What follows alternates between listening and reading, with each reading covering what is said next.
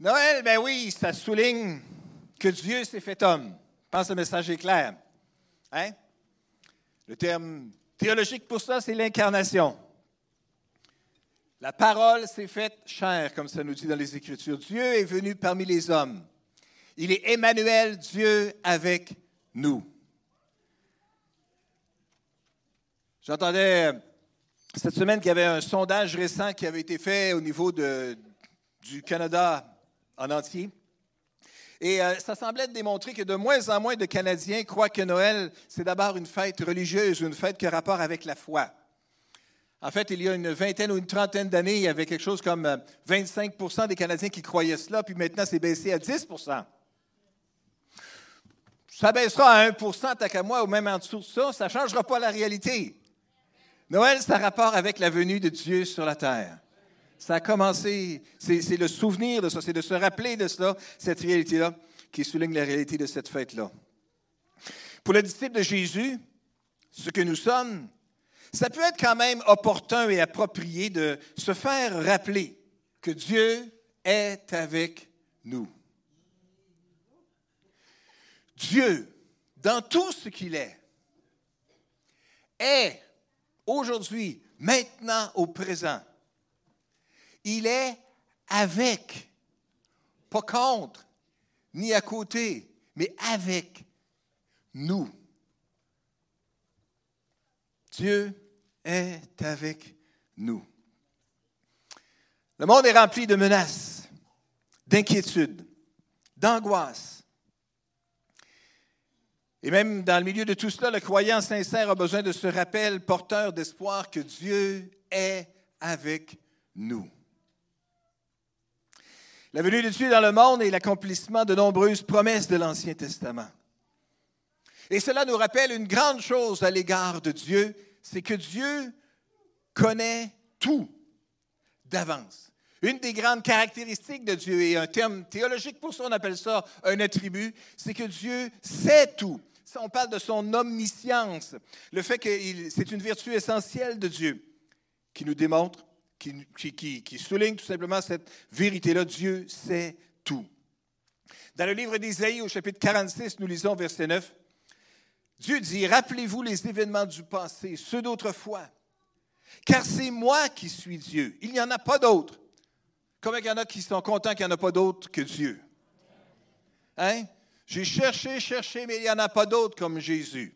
Amen il n'y en a pas d'autre. Oui, moi seul, je suis Dieu. Il n'existe rien qui me soit comparable. Rien qui ne me soit comparable. Et puis, on poursuit au verset 10. Dès le commencement, dit Dieu, j'annonce l'avenir. Et longtemps à l'avance, ce qui n'est pas encore. C'est moi qui dis et mon dessein s'accomplira. Oui, j'exécuterai tout ce que je désire. Dieu dit simplement ici qu'il démontre la réalité de son omniscience, du fait qu'il connaît tout, il connaît tout d'avance, des milliers d'années auparavant. Dieu connaît l'avenir.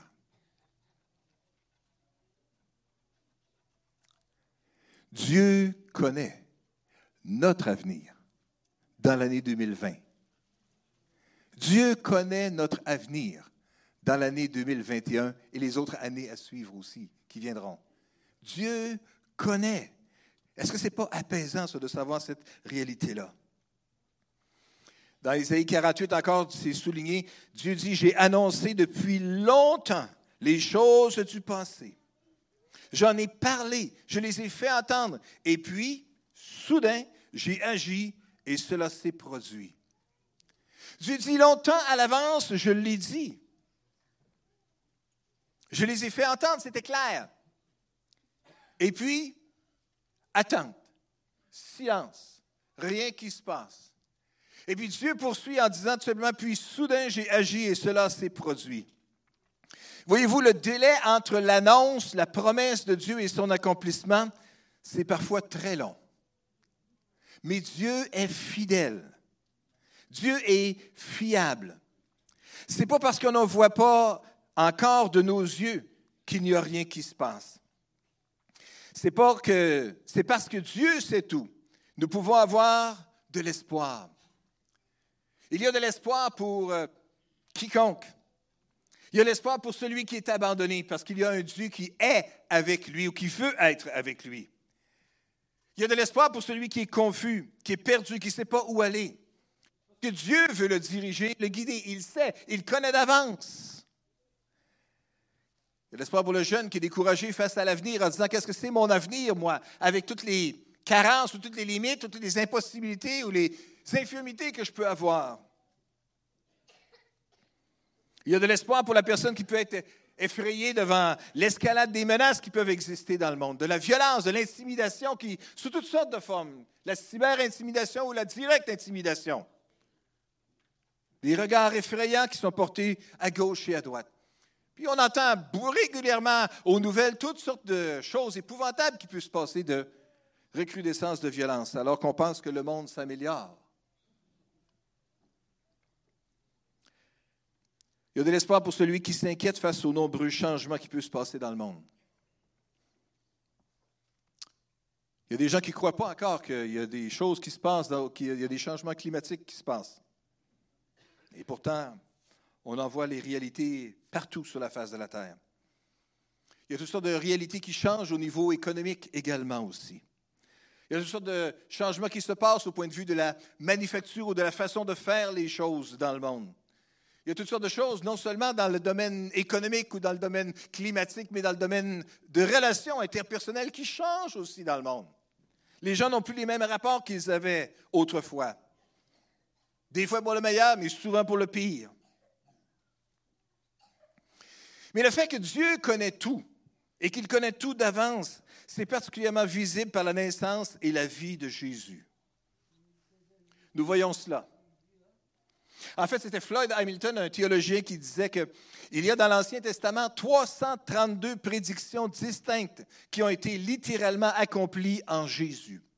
332. Dire longtemps d'avance, c'est ça que ça veut dire. Qui nous parle de sa venue, qui nous parle de, de celui qui devait le précéder, de Jean-Baptiste, qui nous parle de sa nativité, à quel endroit qu'il va naître, dans quelles circonstances, à quel moment, qui nous parle de sa mission qu'il devra accomplir sur la terre, qui nous parle de ses souffrances, qui nous parle de sa résurrection, qui nous parle de son ascension dans le ciel, qui nous parle même de sa seconde venue. Voyez-vous, tout ça, ce n'est pas juste un addon. C'est un spécialiste des sciences des probabilités, Peter Stoner, qui dit que en utilisant la science des probabilités à l'égard de huit prophéties, juste huit, pas 332, juste huit prophéties particulières. Nous découvrons que les chances qu'un homme puisse les accomplir sont de une chance sur 100 millions de 1 milliard. Ça, c'est un gros chiffre. Un million, j'ai de la misère à imaginer qu'est-ce que c'est. J'en entends parler de des millions de dollars. J'en ai jamais vu de mes propres yeux. Un million de dollars. Mais je sais qu'un million de dollars, c'est composé de 10, 100 000 dollars. 100 000 dollars, ça, je suis capable de comprendre ça. Il y a 10 fois 10 000 dollars là-dedans. Mais un million, c'est 10 fois 100 000 dollars. Mais un milliard, c'est un million de millions. Ça en fait beaucoup de millions, ça. Et quand à ça, tu rajoutes 100 millions de milliards, ça finit par faire une chance sur ce chiffre-là effrayant. C'est les chances que les probabilités ça puisse se réaliser, que huit prophéties spécifiques concernant la naissance de Jésus puissent se réaliser. Alors, ce n'est pas juste un Adam. Il y a dans le ciel un Dieu qui est, qui connaît, qui sait, et ce Dieu-là s'est révélé, est venu comme un homme ah, pas juste comme un homme, comme un petit bébé. Un petit bébé. La partie féminine d'entre nous va dire Oh, c'est cute, petit bébé. La partie masculine d'entre nous va dire Ça pleure tout le temps, c'est pas adapté, c'est. Ça porte des couches. On appelait ça des langes dans le temps. Jésus a dû apprendre des choses élémentaires comme ça de la vie. Apprendre à parler, à manger, et tout ce qui vient avec. Quand on est un Dieu créateur de l'univers, un Dieu si puissant qui connaît tout ça, imaginez la réalité de My, quel chemin d'amour extraordinaire Dieu a fait pour venir parmi nous, dans une humanité semblable à ça, et expérimenter cette réalité-là, pour après ça être capable d'offrir sa vie en sacrifice pour que nous, on puisse avoir la vie. Aïe, ça mérite Amen. Hein? Et ça mérite une réflexion. Et ça mérite de se rappeler au moins une fois par année la réalité de l'incarnation de Dieu. Que ça puisse se passer à l'entour du 25 décembre ou du mois de mars, peu importe. Ce qui est important, c'est qu'une fois par année, à quelque part, on s'arrête et qu'on se rappelle que Dieu est venu parmi les hommes. Amen? On voit quelques exemples de prophéties concernant la venue de Jésus dans Ésaïe chapitre 7 et verset 14. La Bible nous dit encore, c'est pourquoi le Seigneur vous donnera lui-même un signe. Voici, la jeune fille sera enceinte. Elle enfantera un fils et lui donnera pour nom Emmanuel, Dieu avec nous. La jeune fille sera enceinte, veut dire la jeune fille vierge encore, qui n'aura pas connu d'homme euh, de manière euh, dans une activité sexuelle auparavant. Mais elle enfantera, elle deviendra enceinte et elle enfantera un fils, Emmanuel, Dieu avec nous. Lorsque Isaïe est inspiré par Dieu pour euh, écrire et proclamer cela, ça se passe 700 ans avant Jésus-Christ. 700, ça fait un bout de chemin. Il y a 700 ans, on était en 1319. Il y avait bien des choses qui n'existaient pas sur la face de la terre encore à ce moment-là. 1319.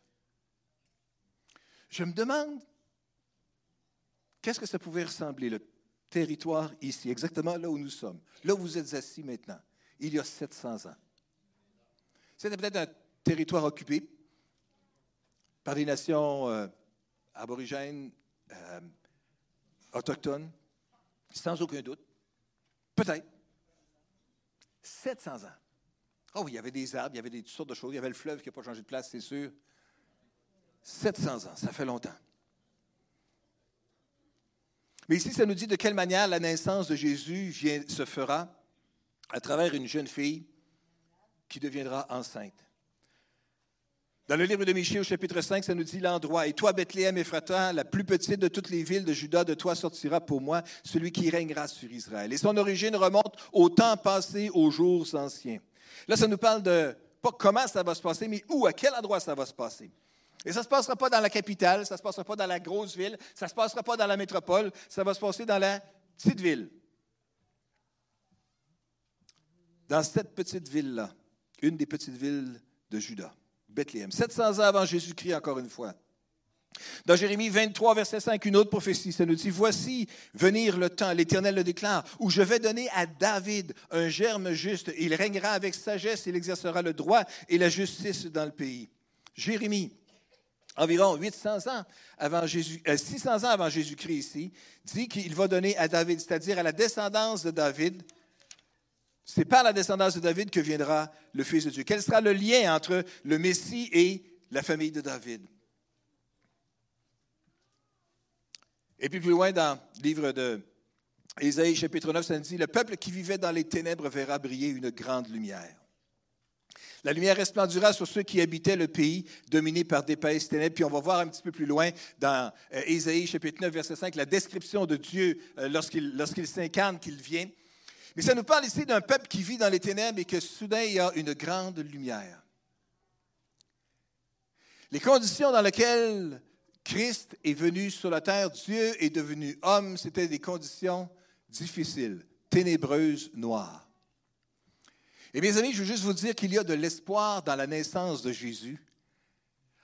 Lorsque nous expérimentons, nous autres, des ténèbres dans notre entourage, dans notre voisinage, à notre travail, dans notre société en général, si on voit que ça devient comme de plus en plus ténébreux, on a parlé tantôt de l'escalade de la violence, mais de toutes sortes d'autres choses également aussi euh, ténébreuses qui peuvent se passer, ça peut nous inquiéter. Mais nous pouvons nous rassurer que dans le milieu des ténèbres peut soudainement briller une grande lumière. Courage au milieu des ténèbres, mes amis, il y a de l'espoir. D'autres caractéristiques de Dieu qu'on peut voir concernant, euh, concernant les, caractéristiques de Dieu, de Jésus qui est venu dans Ésaïe chapitre 9, verset 5, puis on le voyait à la toute fin de la présentation euh, de, de Manon tout à l'heure. Car pour nous, un enfant est né, un fils nous est donné. Il exercera l'autorité royale. Il sera appelé merveilleux conseiller, Dieu fort, Père à jamais, Prince de la paix. Quatre euh, qualités, caractéristiques euh, de Dieu ici qui sont révélées, que nous allons prendre euh, le temps de, de, réfléchir un petit peu à ce sujet ensemble. Mais d'abord, il exercera l'autorité royale et il sera appelé. Ou comme ça nous dit dans une autre traduction, on l'appellera. Ici, ce n'est pas le nom de Dieu, mais c'est plutôt une caractéristique de ce qu'il est. Il y a une différence des fois entre le nom de la personne et puis la manière dont on l'appelle. Pour les gens de plus de 60 ans ici, vous savez qu'il s'appelait Maurice Richard, mais on l'appelait le Rocket. Pour les gens de plus de 50 ans, vous savez, il s'appelait Wayne Gretzky, mais on l'appelait la merveille. Hein? Ou euh, quelqu'un avec qui vous travaillez, on l'appelait le paresseux, ou le petit gros, ou euh, le gars qui est toujours en retard. Hein, on appelle quelqu'un, c'est-à-dire qu'on donne un nom, on exprime une caractéristique ici de cette personne-là. Ce n'est pas véritablement son nom. Mais il sera appelé comme ça. Voilà ce qu'il sera. Et regardons chacune de ces quatre caractéristiques-là ensemble ce matin.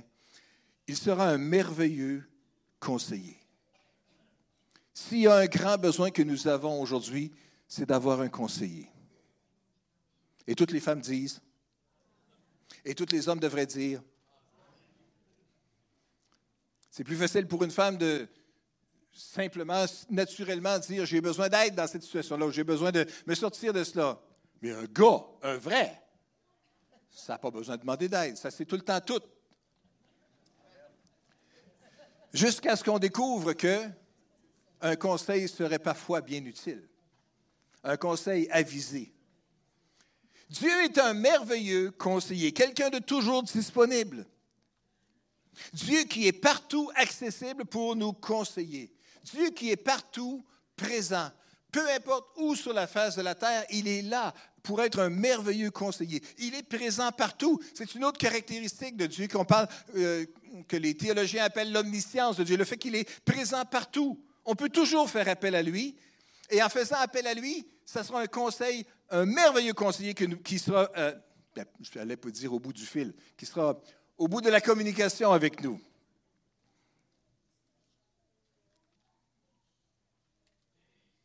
On a besoin de notre avis. On a besoin de direction. Il y a un merveilleux conseiller à qui nous pouvons faire appel. On a besoin de quelqu'un qui prend le temps. Il est un merveilleux conseiller capable d'avoir le temps de nous écouter, de répondre à nos craintes, à nos cris, à nos peurs. Il n'est pas juste un merveilleux conseiller capable d'écouter et puis d'avoir de l'empathie et de la sympathie avec nous, mais il est aussi un Dieu fort.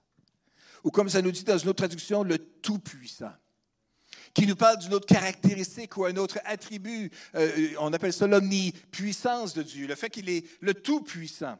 Devant les impossibilités, on peut se rappeler qu'à Dieu, rien n'est impossible. Dans Luc chapitre 1, verset 37, nous lisons cela. Rien n'est impossible à Dieu. On ne cherchons pas le verset, il est, dans la Bible quelque part. Luc 1, 37. Rien n'est impossible à Dieu. Troisième caractéristique qu'on voit dans la révélation de la venue, dans l'annonce de la venue de Jésus. Il sera le Père à jamais. Père à jamais. C'est-à-dire le Dieu qui ne change pas. Autre caractéristique aussi, il est le Dieu qui est éternel, qui ne change pas. Un Père éternel. Avez-vous à l'occasion besoin d'un réconfort, du réconfort d'un Père? Ou du conseil d'un Père? Face à une décision, face à un choix difficile, peut-être on va se demander qu'est-ce que mon Père aurait fait dans cette situation-là? Mais nous avons euh, cet accès à un Père éternel. Alléluia, dans la personne de Jésus, qui est capable de nous conseiller, capable de nous réconforter aux besoins. Il est un Père à jamais. Un Père qui ne change pas, mais un Père qui va toujours rester un bon Père. Un Père qui ne nous quitte pas, qui ne nous laisse pas.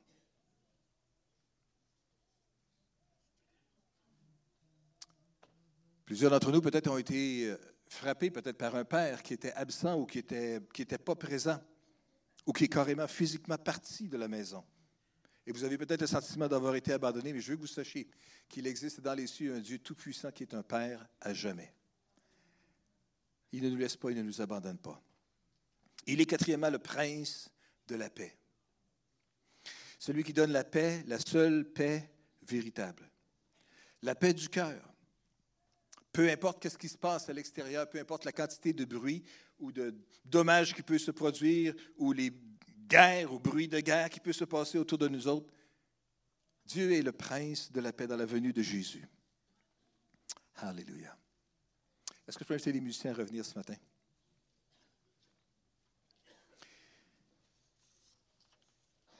Parce que Dieu accomplit ses promesses. Parce que je sais que Dieu accomplit ses promesses. Parce que dans la venue de Jésus, nous voyons que Dieu a accompli ses promesses. Alors il nous est possible aujourd'hui, encore maintenant, d'avoir confiance en Dieu. Si Dieu accomplit ses promesses, alors il y a de l'espoir pour moi, si je suis son enfant. Parce qu'il est le Dieu qui me promet de me sauver si je me repens de mes péchés. Il est le Dieu qui me promet de me pardonner si j'avoue mon péché. Il est le Dieu qui me promet de veiller sur moi comme un bon berger. Un Dieu qui me promet un avenir éternel dans sa présence glorieuse. Il est le Dieu qui me promet de me guérir de mes maladies. Le Dieu qui me permet, qui, me promet de ne, pas, de ne pas éloigner son amour de moi. Un Dieu qui promet de prendre soin de moi comme la prunelle de son œil. Il est un Dieu qui promet de pourvoir à tous mes besoins. Le Dieu qui promet que je ne manquerai de rien. Un Dieu qui promet de m'instruire comme un père le fait pour ses enfants. Un Dieu qui me promet de me protéger comme une forteresse pourrait le faire. Il est le Dieu qui me promet de me garder dans la paume de sa main. Le Dieu qui promet que rien ne pourra me séparer de son amour. Il est un Dieu qui me promet de ne pas m'abandonner. Est-ce qu'on peut se lever ensemble ce matin?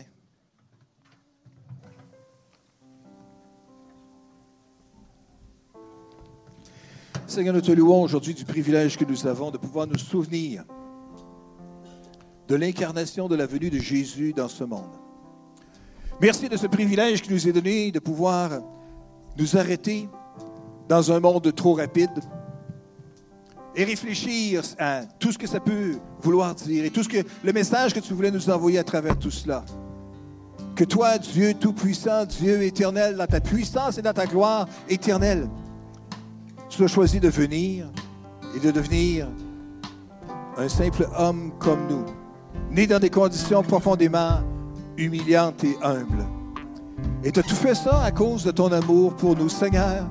Je te prie aujourd'hui que tu puisses ouvrir les yeux de nos cœurs à nouveau sur la réalité, la réalité, l'actualité de ton amour pour nous maintenant. Seigneur, comme tu es un Père à jamais, un Dieu qui aime éternellement, tu nous aimes d'un amour éternel et tu nous aimes maintenant aussi, Seigneur. Et nous voulons te dire merci aujourd'hui, Seigneur. Alléluia. Alléluia. Amen.